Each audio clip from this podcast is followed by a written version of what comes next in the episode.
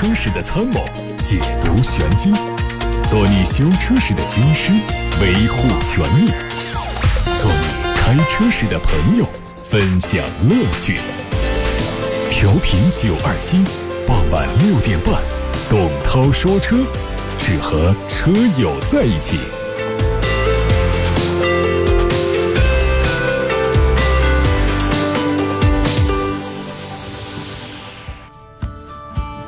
接下来的一个小时，各位听到的是董涛说车。先看汽车新闻。昨天，乘联会发布二零一八年十二月的乘用车产销数据。十二月份，狭义乘用车，也就是轿车加 SUV 加 MPV，零售总量是两百二十一点七万辆，同比下降百分之十九点二。二零一八年全年累计销售两千二百三十五万辆，同比下降百分之五点八。不仅销量出现下滑，产量也一样。二零一八年全年。狭义乘用车的产量为二千三百零九万辆，同比增速下降了百分之五。车企方面，全年狭义乘用车销量排名前三的企业是上汽大众、一汽大众和上汽通用。吉利汽车以年销一百四十七万辆排名第四。新能源乘用车全年销售一百零八万辆，同比增长了百分之八十八点五，高于二零一七年的增速。一八年突破了一百万辆的新能源乘用车，提前完成了业内的预期。同时，因为二零一九年新能源补贴政策还没有出台，预计今年元月新能源乘用车的销量有可能是继续走强。有消息说，从今年二月份开始，一九年最新的新能源汽车补贴退坡政策会正式实施。预计退坡的幅度会达到百分之三十到五十，而对于新能源汽车的价格，短时间不会有太大的影响。就算补贴有所退步，前期厂家仍然会采取相应的补贴措施来维持价格稳定。除此之外，这次网传的补贴政策应该不会对新能源汽车相关的技术标准做更改。从大环境上来看。补贴退坡已经给车企带来很大压力，如果再做相关的技术调整，很可能造成车企硬着陆的危险。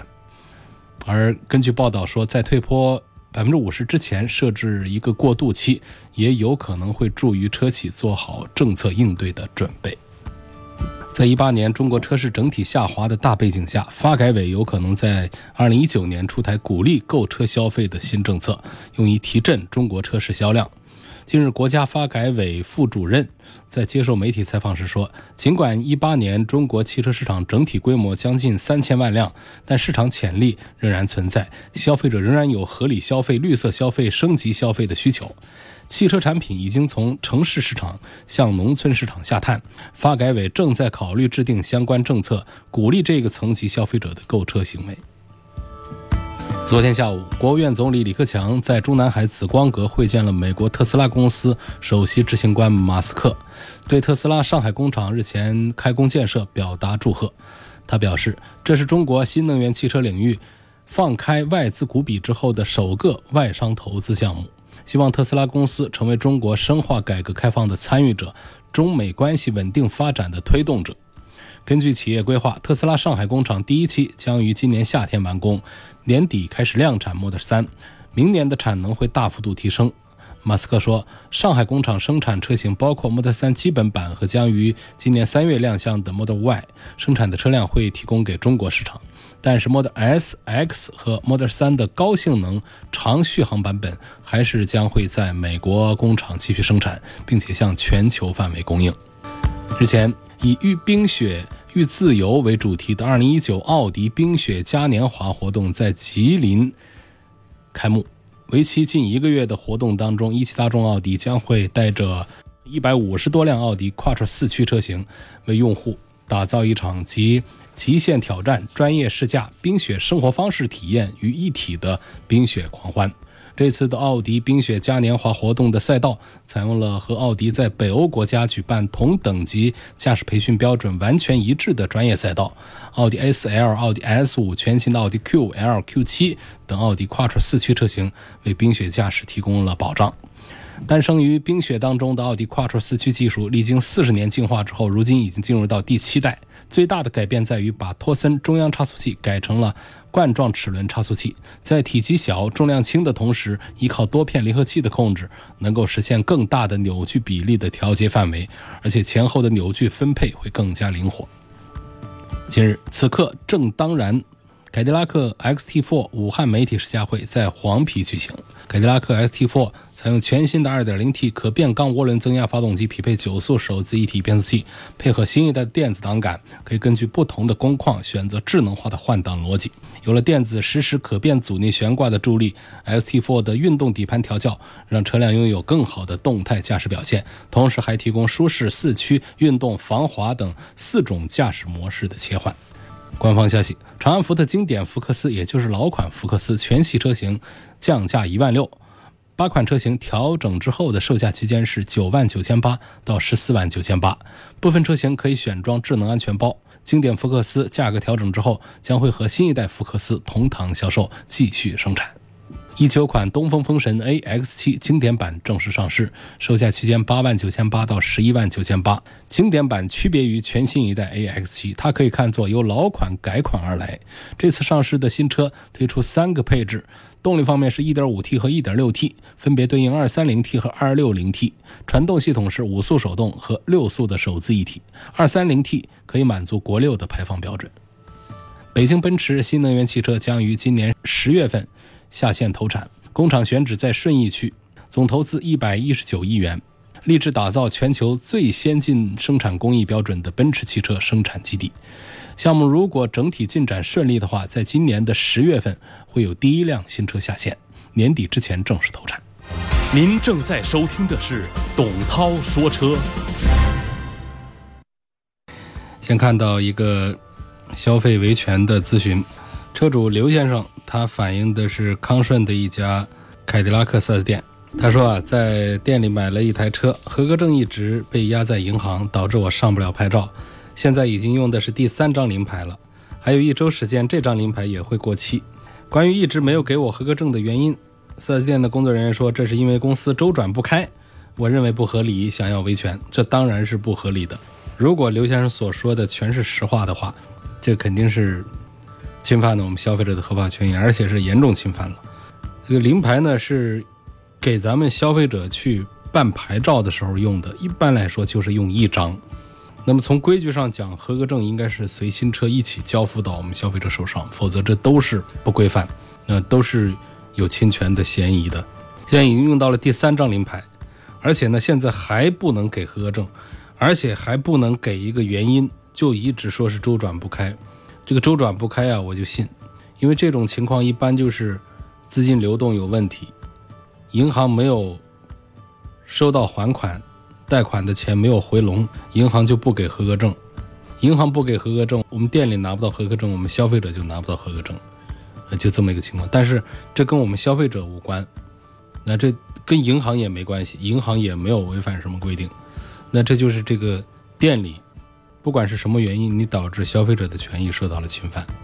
这个事儿是不能允许发生。尽管我们现在市面上确实在汽车销售的过程当中啊，4S 店抵押贷款使用合格证，导致我们消费者合格证和新车不能同步到手的这种情况，不是一起两起，还确实是发生的比较多，甚至说都是一个普遍的现象。但是你不能太过分，就是说这车交出去之后。在第一张临牌用完之前，还是得尽快的把合格证给我们消费者，让消费者可以方便办下来牌照。说到危害性有什么呢？你说办不了正规的牌照，你拿着这一张临牌的话，其实要真的出险，有一些险种保险公司它都是不赔的。所以，我们消费者开这个车上路的话，随时其实都是有潜在的风险的。最好还是要办正规的牌照，买全险。这样的车上路，呃，刘先生反映的情况呢，明天我们派编辑来跟这一家凯迪拉克 4S 店取得联系，核实有关情况。下面看到提问来自八六八六六六六六热线电话，罗先生要对比的是本田 CR-V 的 1.5T 跟标致5008的精英版的 1.6T，呃，这个标致5008呢卖的也是那就比较差，但是这个车呢实际上。呃，开的感觉还不错。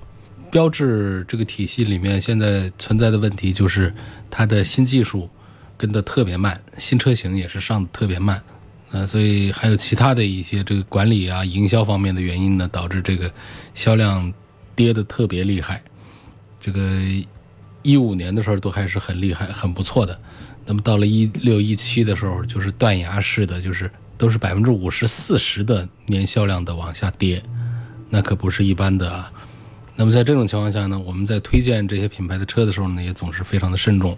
按照说的话呢，其实标致五零零八也好，四零零八也好，从我们实际驾驶感受来看，那副底盘真的不错，那个一点六 T 的发动机也特别的稳定，基本上没什么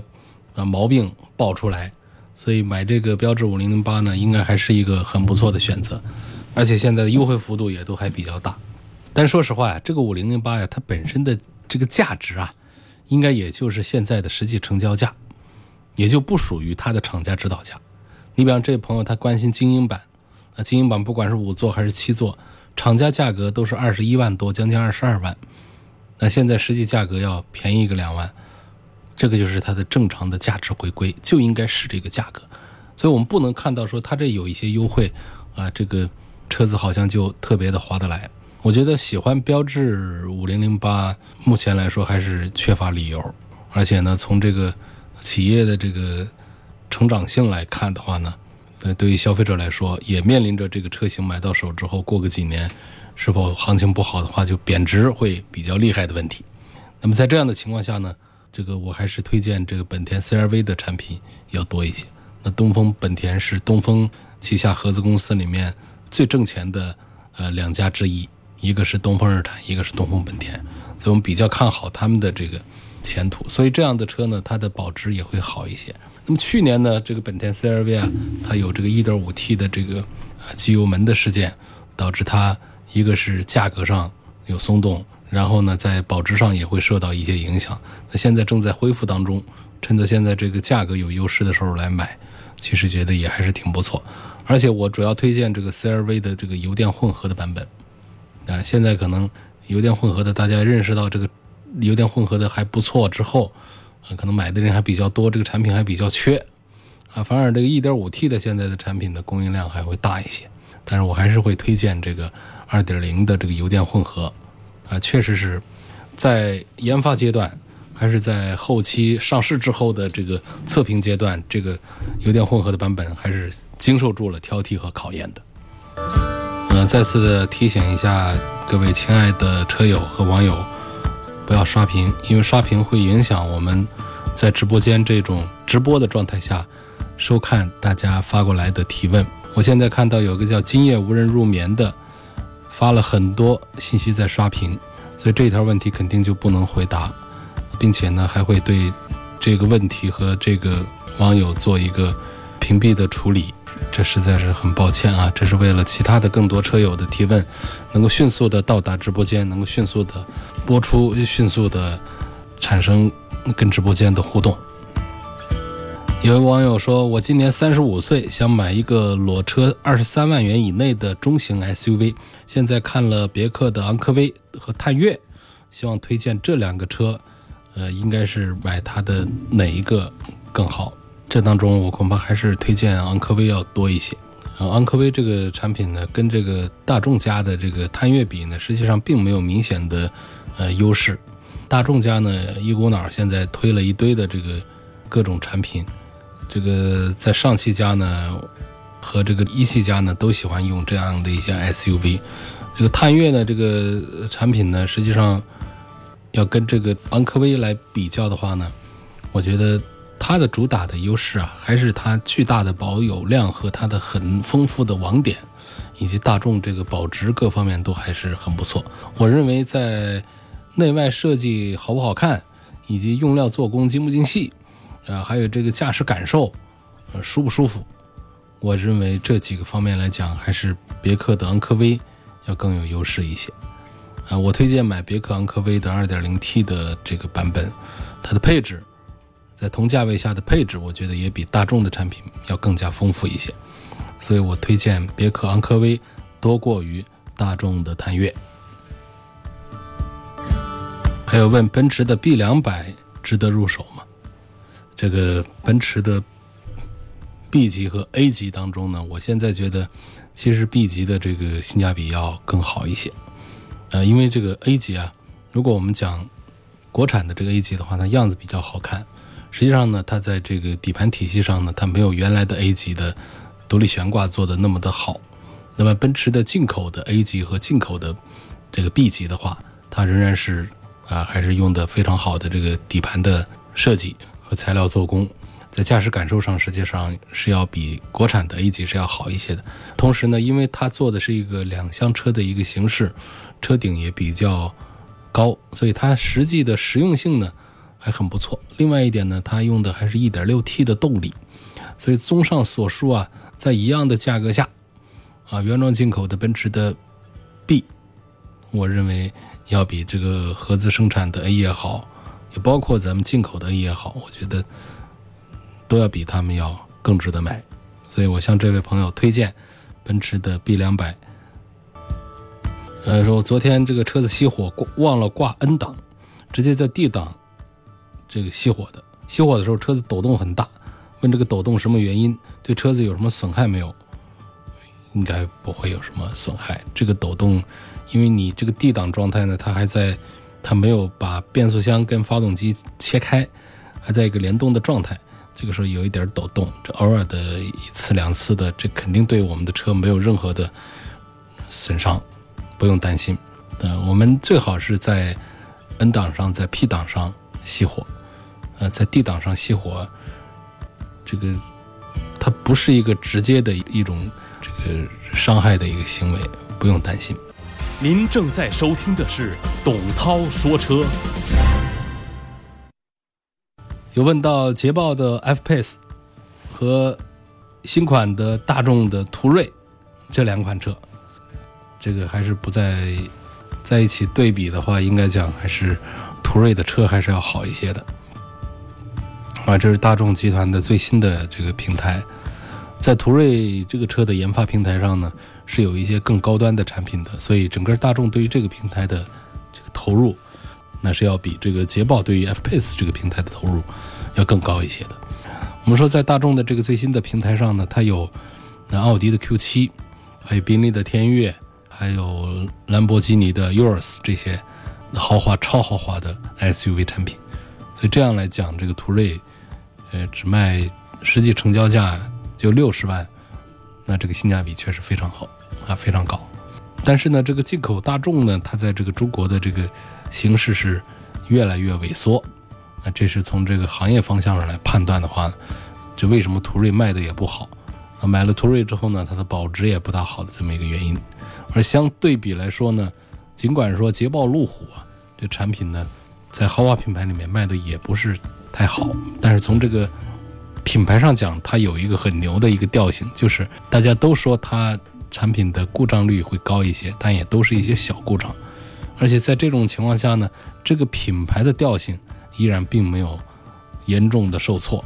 所以整个这个品牌啊，捷豹路虎还是非常神奇的啊一个存在。按照一般的品牌啊，它的抗压能力没有这么强的话，有捷豹路虎的这么多的故障的毛病的投诉，那品牌早就垮了。所以现在我们说开个捷豹和开个路虎，呃，似乎要比说开一个大众的，是不是感觉还是？呃，要高端一点，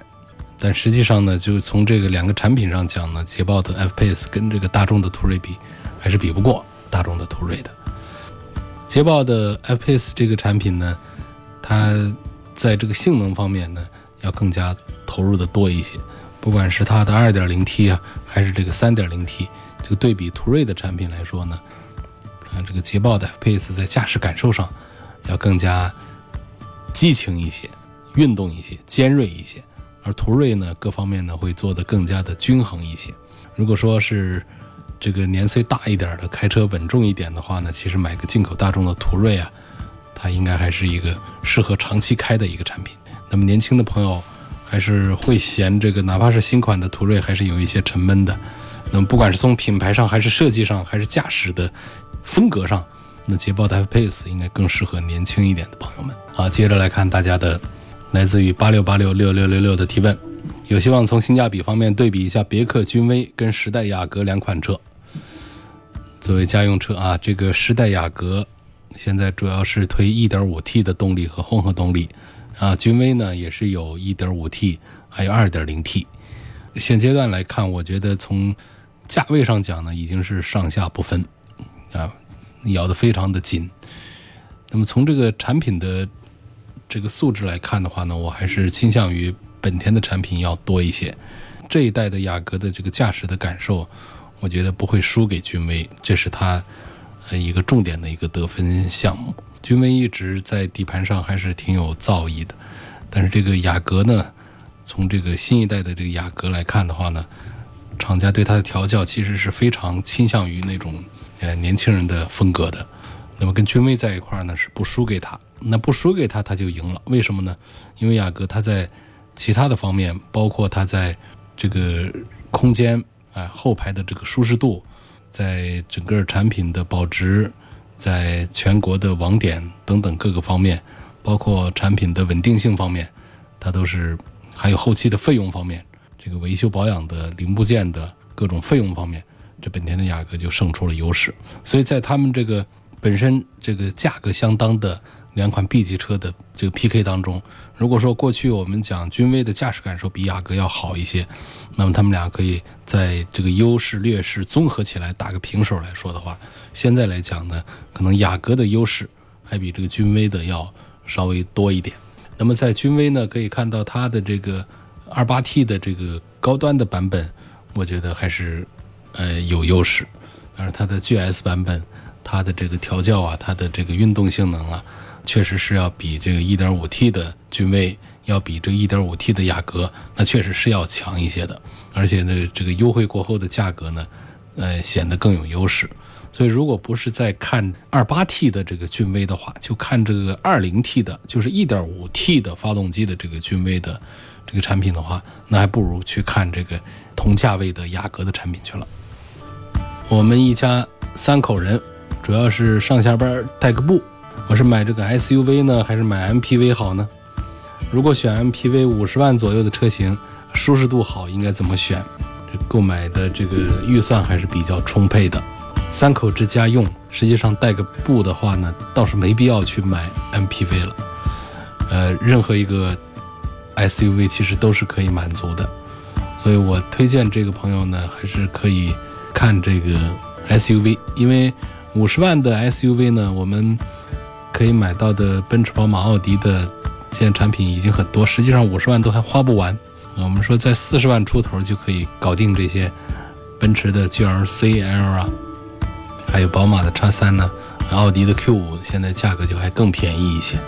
那实际上这个五十万我们买那种更高端的产品呢，它钱好像又不够。比方说再大一号，像到叉五啊这些，呃又不够了。呃，但是说我们说要花这五十万来买刚才说的这些中型 SUV 的高配嘛，这似乎好像也不大对，应该买他们的低配会划算一些。所以这是在这个 SUV 当中我给的意见啊，还是在三口之家日常用车当中，还是倾向于 SUV 多一些，因为这个价位我们能买到豪华品牌啊，能买到这个做工精细各方面都还很不错的 SUV 了。但是说这个价位我们来买这个 MPV 的话，你得到的是另外一个层面的，可能你并不是太在意的一些东西，比方说它空间很宽敞，呃，五十万我们可以买到很高配的，买到顶配的这个别克的 GL 八有意义吗？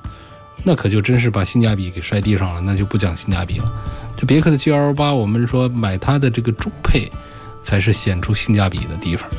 家庭用的话，还是不要买它的乞丐版最低配的，那配置也太素了一点。所以在这种情况下，我们就推荐呢。还是不要考虑这个，呃，买这个 MPV，啊，因为这个预算的话呢，买到的 MPV 的话，跟这个预算我们买到的 SUV 得到的这种实用性啊，还是不如 SUV 的。不要讲空间大就是一种实用性，因为对于三口之家来说，它的这空间大你用不上，那就不叫实用性。而车身要短一些，品牌要高端一些。内饰要更精细一些，配置要更高一些，动力要更强一些，这反而对于一个三口之家来说，它才是实用性。啊，辩证的来看，这个什么叫做实用性的问题？你说五十万确实买这个进口的克莱斯勒大捷龙也可以，嗯、你说买咱们的这个这个国产的奔驰的 V 也可以，买咱们别克的 GL 八也可以，但是这好像对于三口之家来说也用不上。我继续看到后台的提问，有问题说想买一辆二十五万左右的 B 级车，家用为主，城市快速路居多。问帕萨特2.0、